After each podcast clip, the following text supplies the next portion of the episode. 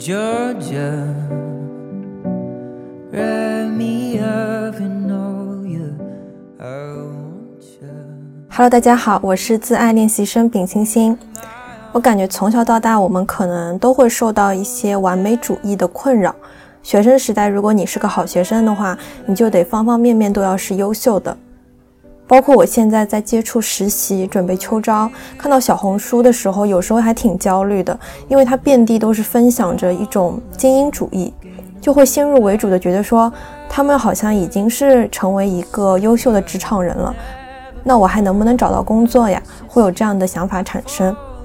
但其实我们其实还没有真正去迈入这个职场呢，我们是否对于自己的要求有点太高了一点？因此呢，这期节目和大家聊一聊完美主义。我将从学生时代、初入职场以及亲密关系这三个方面的完美主义展开，和大家聊一聊我的新思路。同时呢，这期节目也是收到了心理咨询 APP 阁楼的邀请，在最近呢体验了两周线上的心理咨询，我也和咨询师表达了一下我上述的一个困惑，感受颇丰。在节目当中呢，我也会具体的和大家分享我的感受。阁楼呢，它的不同之处就在于一次咨询包含五十分钟的视频或者是语音，加上五天的留言，性价比呢比较高，适合呢长期的咨询。阁楼呢也希望可以给你提供一个安全专业的心理休息区。而我这次体验的呢是两次的五十分钟的视频咨询。我一开始其实觉得说，哎，我最近真的没有什么困扰，我好像没有什么想知道的东西。因为本身我在做这个播客的时候，也是在自我探寻的一个过程。我好像每周都在做这样子一个探寻的一个动作，就好像觉得说没有什么困扰，想要去通过去接受心理咨询这个途径了。但是慢慢的呢，可能咨询师也会和我说，就讲你想聊的，那一下子有一些点子会产生。那慢慢的也会跟咨询师去透露更多的一些生活的细节，任何的让你觉得不太能想得明白的事情，都好像可以和他去讲。其实我觉得更多的像是自己和自己的一个对话。而我觉得非常神奇的一点就是，当我讲了一大堆之后嘛，但是咨询师不光是可以理解我的感受，而且他可以在短时间之内就一下子找到说我的痛点在哪里，并且可以帮我点出来，而且是非常温柔的点出来我的困惑到底在哪里。我就觉得他好像找寻事件底层逻辑的能力比我还要厉害。我就是一个，如果听到了我的底层逻辑是什么样的，我就会豁然开朗，然后好像就是可以去面对这个问题了。因此呢，在每次咨询结束之后呢，我我都会觉得豁然开朗，好像就想明白了很多事情。同时呢，也有这样子的一个分享欲，想和大家来分享我的一个收获。因此呢，今天也会把咨询师告诉我的一个，嗯，对应完美主义的这个思考方式来分享给大家。同时，本期节目也是有福利的哦，欢迎你在评论区分享，你是否有时候也会陷入完美主义当中呢？有时候可能会觉得自卑，或者是我好像需要改正一点什么的时刻。就像我一开始提到的，可能是在学生时代的时候，或者是你工作的时候，以及你在亲密关系里面任何的场景，你都可以跟我分享。我会在评论区抽取两位听友，送出两百元的心理咨询优惠券，评论越走心，越容易被抽中哦。同时呢，老规矩，听友群也会抽取一位，感兴趣可以添加微信小助手，不上发条的拼音加一二零三进群哦。非常非常推荐大家可以去试试看心理咨询以及阁楼这个 app。以及第二点呢，如果你下载了阁楼的 app，注册的时候可以使用播客的专属邀请码，就是自爱练习生的首字母拼音，即可享受五十元的优惠券。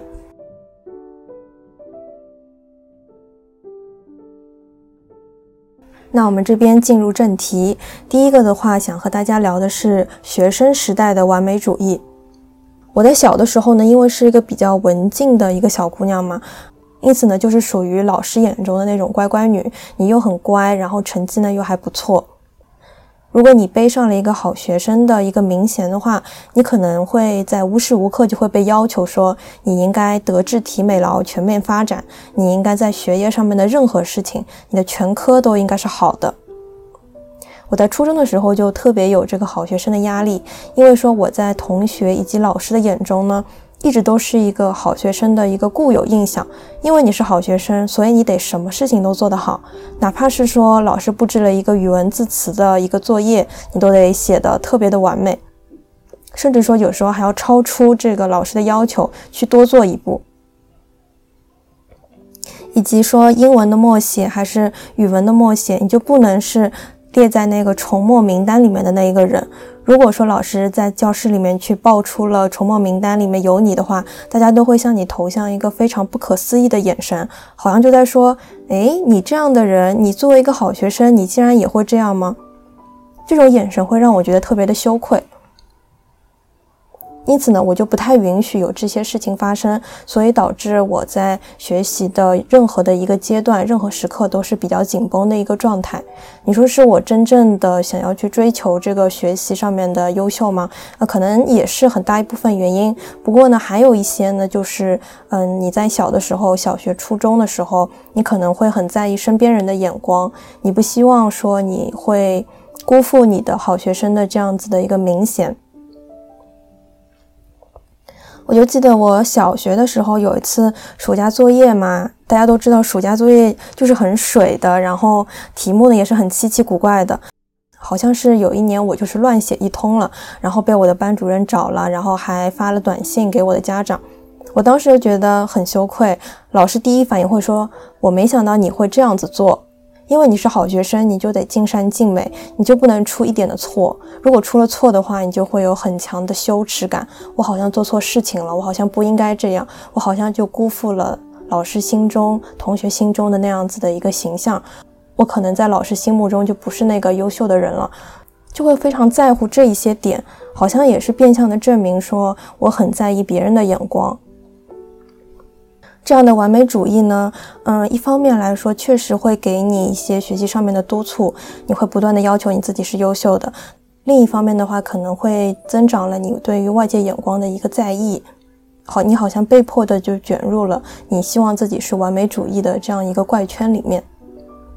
那高中之后呢，我因为中考考得还不错，就升入了市重点的学校。周围的人呢，也是考了非常高的分数进来的。我发现呢，我就慢慢的放下了这种好学生的身份。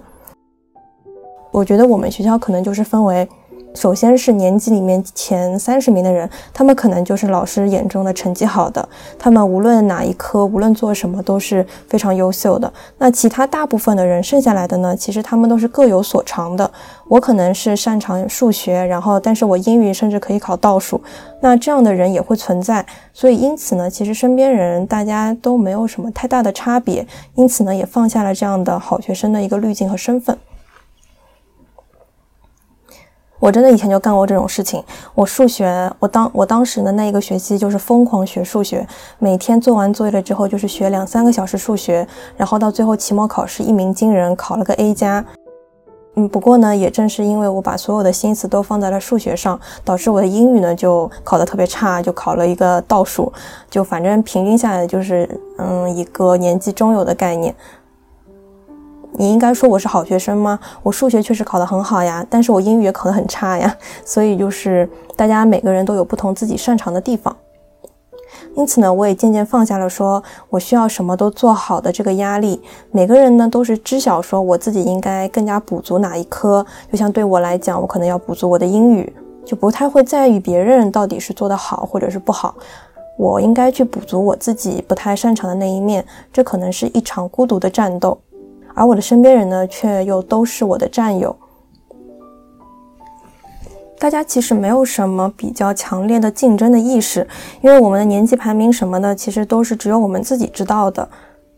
所以更多的呢，我们像是一起在努力，一起在为了考一个好大学在努力，没有什么攀比的这样一个心思存在。我觉得这是高中给我带来的。因此呢，我在学生时代也渐渐放下了说好学生就该是完美的这一种想法。我也不会要求自己太多，就太累了。有时候一些形式主义的东西，你就划划水过去也就过去了。但是这并不会影响说你是一个优秀的人，你的成绩会很好。可能嗯，你在一个好的学校里面，你也会见到啊，有很多人天天摸鱼，但是他依旧可以在最后考得很好。这些事情呢，也会频繁的发生。因此呢，划水其实也是可以被允许的，你只要最后的结果是好的就可以了，也不要对自己太严苛，就应该要求自己什么都做好等等。有时候喘息一下也是能被允许的。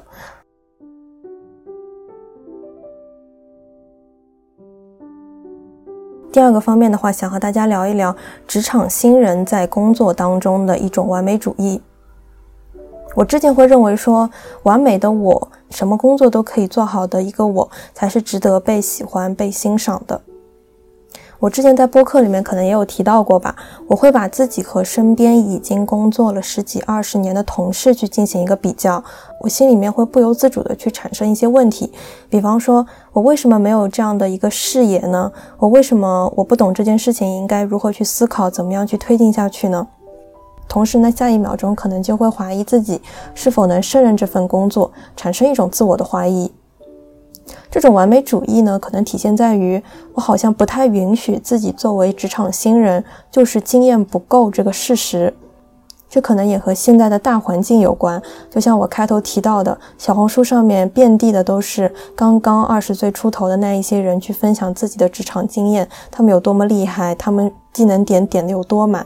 就会让人心里面感觉到有一些自卑，是不由自主的去产生的。以及呢，我最近在开始做校招的一些呃预前的准备，然后我就发现说，有些公司的校园招聘方式是越来越多样化了。我有一个就了解到说，嗯，群面不光要做一个 case，一个 case 可能一面下来就是两三个小时，不光如此。而且是说，他还有那种形式，就是给你十五分钟的时间去看一个英文的一个资料，然后呢，十五分钟过后，你就要立刻去做一个五分钟的即兴汇报演讲。我现在想来，如果说你给我去看一个中文的报告，然后你让我五分钟做个中文的一个汇报，我都讲不清楚，更何况是要用一个我不太擅长的语言，甚至说要做一个矮人来讲特别难的一件事情，就是当着大家的面去做一个即兴演讲，我就觉得自己不太擅长这些事情，会产生一些畏惧的心理。同时呢，现在可能校招都会要求说，你要有同行业的一个实习的经历，这一个岗位的实习的经历，一个工作的经验。作为一个求职者，作为一个职场的小白来讲，我可能在一开始就会觉得，我是否应该把所有的技能点都点满才可以得到这份工作呢？我需要英语流利到能即兴演讲，我需要对于行业、对于具体的项目有独特的认知，可以做 case，可以有解决方案，才可以找到工作。好像这个世界对于应届生的要求是越来越高了，这何尝不失为一种社会压力下面的完美主义呢？当我发现自己的具体的这些能力其实没有那么理想的时候，我就会对自己不太自信。比方说我的英语能力，我虽然可以交流，可以听得懂大家在说什么，说的时候呢，虽然是有点磕磕绊绊的，但是好像也可以表达自己的意思。但是如果让我流利的去说，甚至在群面里面，如果要用英文，还要跟人家吵的话，去抢占这一个机会的话，我就觉得自己不太擅长这一点。因此呢，我也把我的焦虑说给了咨询师听，同时呢，也带到说，其实我知道自己也有做得好的部分，比方说我在前司实习结束的时候，领导就和我说，我是他见过最靠谱的实习生，因为布置下来的什么事情我都会按照要求完成，时间上面也不会拖沓，遇到问题的话也会及时的去询问，所以就不会导致任何的项目、任何的工作有这样子的一个时间上面的 delay。咨询师就对我说呢，其实这就是我的一个特别好的一个优点，也是我的竞争力所在。而他也提到说，校园招聘面试可能并不是想考察你是否是一个多完美的一个人，你是多么的可以即刻当下的就能完成这份工作，而是想在你身上去发现一种潜力，你是否有潜力去在以后成为一个可以独当一面的工作的人呢？如果你在面试当中可以展现出你以后可以做到这份工作，可以胜任这份工作，有这样子的一个潜力，其实就可以了，而不是说我努力去让自己去实现我当下已经做到的目标，这本身呢就是不太现实的。诶，我就发现说，我应该也要去认可我身上的这一些特质。这好像就是我被认可以及我被喜欢的一个原因所在。我有这方面的潜力存在，因此别人信任我说我以后可以做到，我可以通过自己的学习可以达到这一点。对方呢会给到我这样一个信心，嗯，以及一个信任感存在，这也是非常可贵的一点。同时呢，我之前也向大家表达过，我对于领导是否喜欢我这件事非常困扰。我领导他人特别好嘛，他有一天就和我说，呃，他把他的工卡给到我，然后让我自己去餐吧里面买一点东西，跟我说月底了他的钱用不完。那我当时呢，直接就是理解为我要去帮他消卡，我要把这个卡里面所有的钱都刷完，因为我们公司这个卡呢，其实就是每个人每个员工里面有两百块钱，然后这个两百块呢。也不是真实的现金，嗯，你这个月如果是月底一个结束了的话，这个两百块钱呢就是直接没有了，它不会累积的。因此呢，大家会有很多人都会在月底去进行一个消卡的动作，把所有钱都花光。然后当时呢，我也是这么理解的，于是呢，就是去餐吧里面，嗯，买了很多东西，甚至说抱了一箱子的坚果去到工位里面，本来想着说可以放在零食角让大家一起吃。然后领导看到我抱了一个箱子，又有这么多坚果，就看到之后呢，就直接发给了呃我们部门里面的每位同事，还说呢是我的功劳，就是说是我帮买回来都是我的功劳这样子。但是我回到位子上面，我突然就想到说，我领导好像每天早上有一个习惯，就是如果他来的早，然后还没有会议的话，他会去餐吧里面去先买早饭。我当时一瞬间，甚至都想到了领导在工位上面敲鸡蛋、去剥鸡蛋壳的那个声音。而当时我记得那一天，其实离月底还有一个星期的时间，我就自责说，我的卡这个钱都刷完了，那领导接下来一周可能就没有公司的早饭吃了，我可能对他造成了一个不便，我就感到非常的自责。同时，领导呢其实也并没有责怪我，他发零食的时候，甚至还给别人说这是我的功劳，就让我觉得更加羞愧。有时候我就会觉得他人对我特别好，然后我特别特别的感激，但有时候我就特别害怕自己无法承受这样子的好，因为我不知道我应该做什么才可以回报，而且对方对我的一些呃犯下的一些小失误等等，他们都非常的包容我，甚至会跟我说没关系等等，我就觉得自己受宠若惊。嗯，不过呢，当然在工作上面我也是非常尽心尽力的，也是同样的一个工作的习惯吧。交代我的任何的问题，我都会在 deadline 之前呢，就会按照要求完成。时常呢也是会发生说在非工作的时间里面需要开电脑工作的时刻，不过呢从来就没有抱怨过。我就觉得发给我的这份工作是我的一个责任。我就应该在按时的去完成，不给我任何的团队的成员去添麻烦。同时呢，自己对待工作也是没有任何的抵触情绪的。我觉得做好就是应该的。嗯，做的那个过程当中，我也不会觉得埋怨、觉得不开心等等，反而有时候还挺享受这个过程的。我就很喜欢上课的时候有些水课，然后觉得特别无聊，就在下面去做一些可能是图表绘制啊等等一些不太需要动脑子的一些事情。这种时刻就会觉得时间过得很快，好像自己也在利用时间去做一些有意义的事情。因此呢，我觉得我的领导、我的同事可能就也是会觉得说我工作挺靠谱的。我甚至呢可以救领导于水火，帮助他去解决一些非常紧急的问题。领导和同事呢也总说特别喜欢我。我觉得他们真挺厉害，他们很外向，然后总是会非常直白的去表达，就说很喜欢我啊，以后要给我介绍很好的工作，然后甚至说帮我去物色什么对象之类的，一定要他把关等等，就会觉得他们真的对我特别特别的好。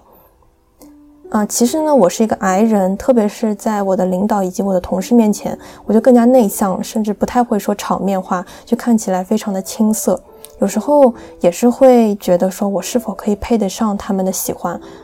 我觉得我还不够完美，我觉得我还不够好。他们对我那么好，我真的，我真的值得这些夸赞吗？会有这些怀疑存在。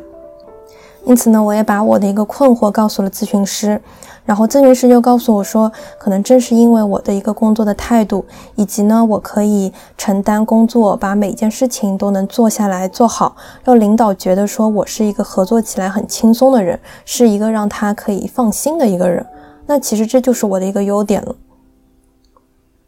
其实领导心目当中对你的印象呢，他是完完全全非常清楚的。比方说，我们有一个会议，呃，那一个会议的那个 PPT 里面有非常多的人需要去誊写这个数字，有什么，嗯，泰国的同事啊，日本的同事，印度的同事。然后领导在有一次去核对这些数字的时候，他会去看，比方说他会着重去看哪一个国家的同事他的数字对不对，因为呢。在领导的一个印象里面，他可能是有时候会犯错的一个人，所以他会着重的去检查。然后领导就会说：“哎，这个日本的同事呢是不需要看他的数字的，因为他平常非常的严谨，有时候甚至会去发现说一些领导都没有发现的一些问题，而且对于数字的精确度呢是非常的呃认真负责的。因此呢，领导就会有这样子的一个印象。我知道说，哎，他是一个做事非常严谨、非常细心的一个人。”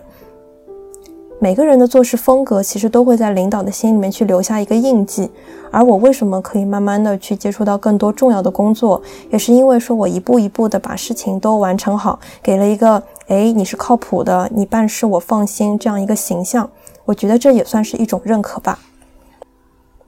时常自己对于他人的喜欢有一种不配得感，放在不同的场域，比方说在学校里面，我会发现说我自己比同龄人想得多，甚至可以知道自己做哪样的工作是合适的，甚至是开心的、富有冲劲的。这种时刻，我会觉得自己还不错。但如果我和我身边的同事相比的话，和那一些校招已经拿到很好的 offer 的人去相比的话，我又会觉得自己好像做的还不够。而咨询师呢，首先是捕捉到了我的具体的优点。我是一个清楚自己适合什么样工作的人，我是一个知道对未来需要做规划，并且当下努力的人，我是一个做事靠谱、让领导放心的人。这些其实都是我非常大的求职的优势点。咨询师呢，他不像是在公众号啊，或者是网上面常常告诉你的，你已经做了很棒了，你已经比同龄人都好很多了，这一些鸡汤的一些话。嗯，不过你看到这些话之后，我就不清楚，哎，我具体我好在哪里呢？我其实是不清楚这些点的。我可能身上面确实是有不错的、很努力的部分，但是呢，我就没有把这些当回事情。完美主义的人是总觉得自己不够完美的。我身上的优点呢，只是小小的优点，它是不足够的。而咨询师也点出说，作为职场新人，你所认为的小小的优点，它实则就可以展现你的潜力。你的工作方式可以让你的身边人感到舒服，这都是非常好的品质，已经足以帮助你找到一份工作了。这就是你的非常好的竞争力。咨询师呢，他看到了具体的我，同样我也因为具体的夸赞而得到了力量和安慰，好像就是可以再信任自己一些了。同样呢，对于大家来说，你们身上肯定也有一些具体的美好的品质，不用太苛求自己去成为一个完美符合你目标的人，哪怕展现了未来，其实你是有能力去做到这一点的，那其实你就可能拥有了这个入场券。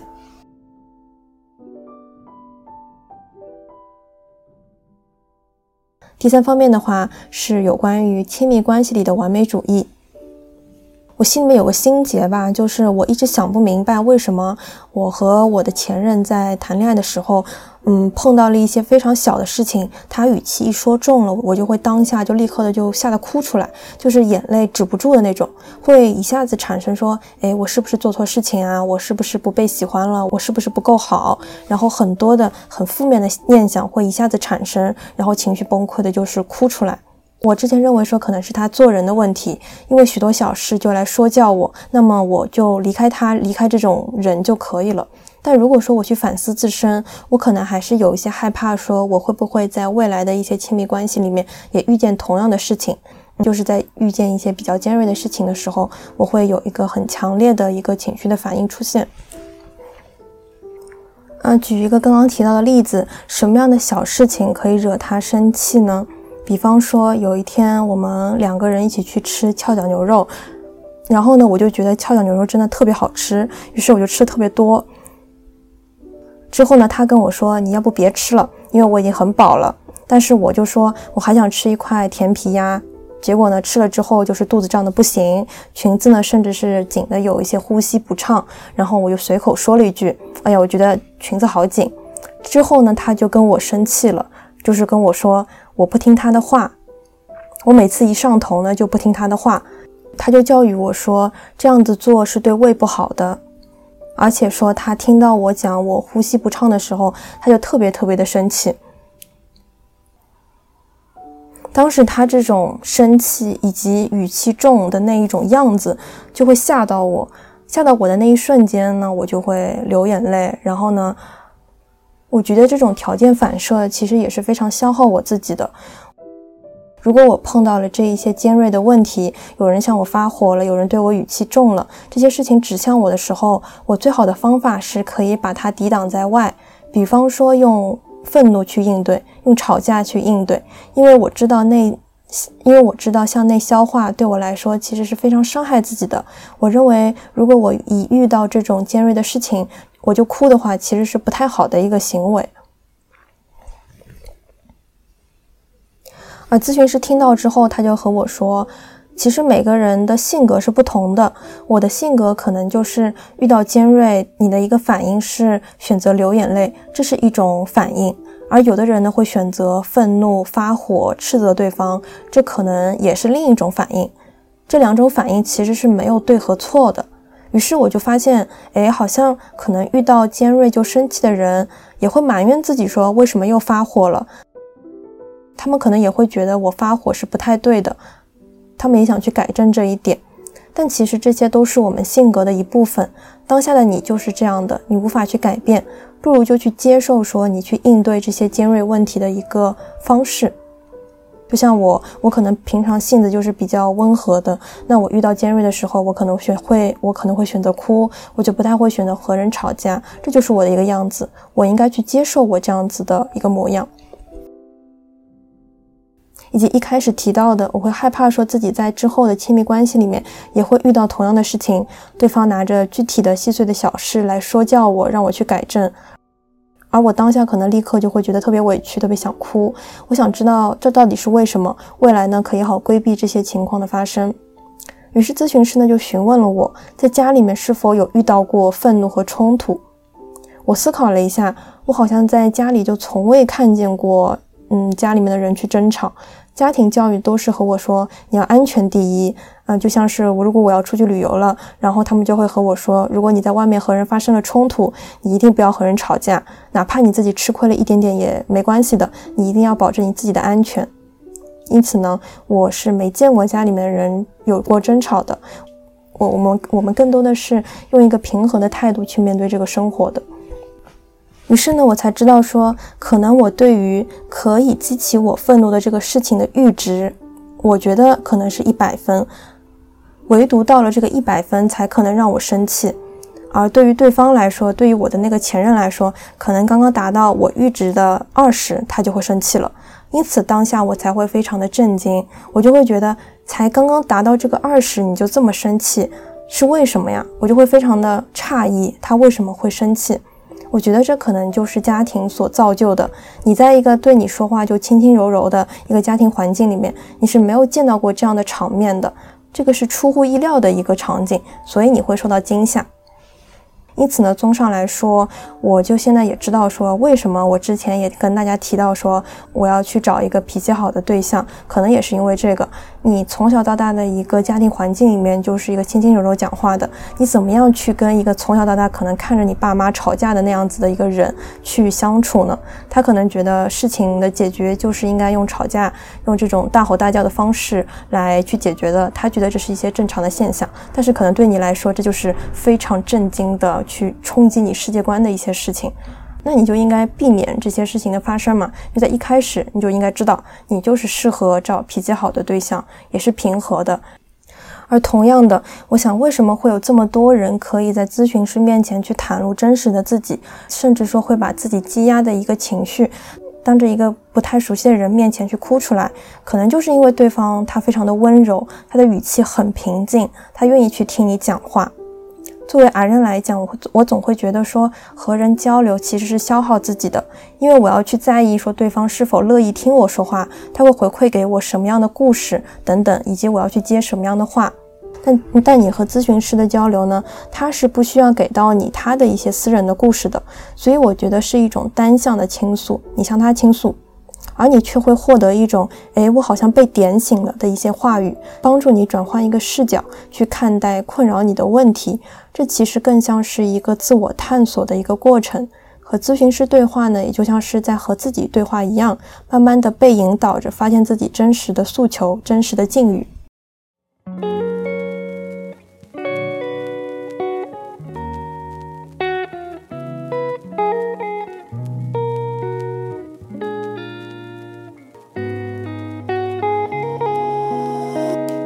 今天这期节目就到这里啦，也再次感谢阁楼的大力支持，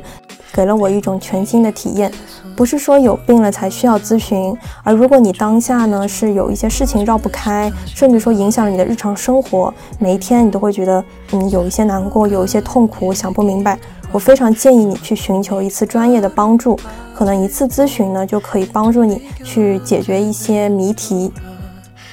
同时呢，也欢迎你下载阁楼 APP。注册时候呢，可以使用播客的专属邀请码，在练习生首字母的拼音，即可享受五十元的优惠券。也别忘了在评论区分享，你是否也会有时候陷入这种完美主义当中，觉得有一些自卑，或者是说我需要改正点什么的一些时刻呢？我会在评论区、在听友群里面都抽取优惠券福利哦。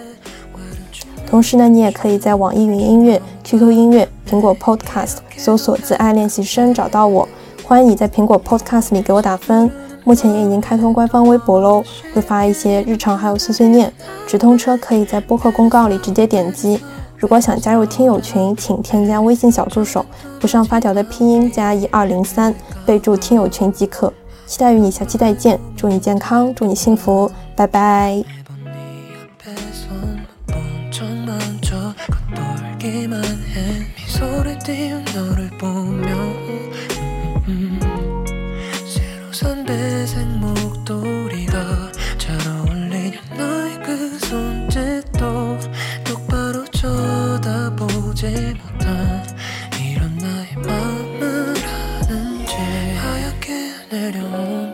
뭘 빌었냐는 물음에 난처럼 얼굴로 달려가는 길은 여전히 멀어 보여 아득하게. 서투른 내 마음은 널 마주보지 못하고 계속 가운가운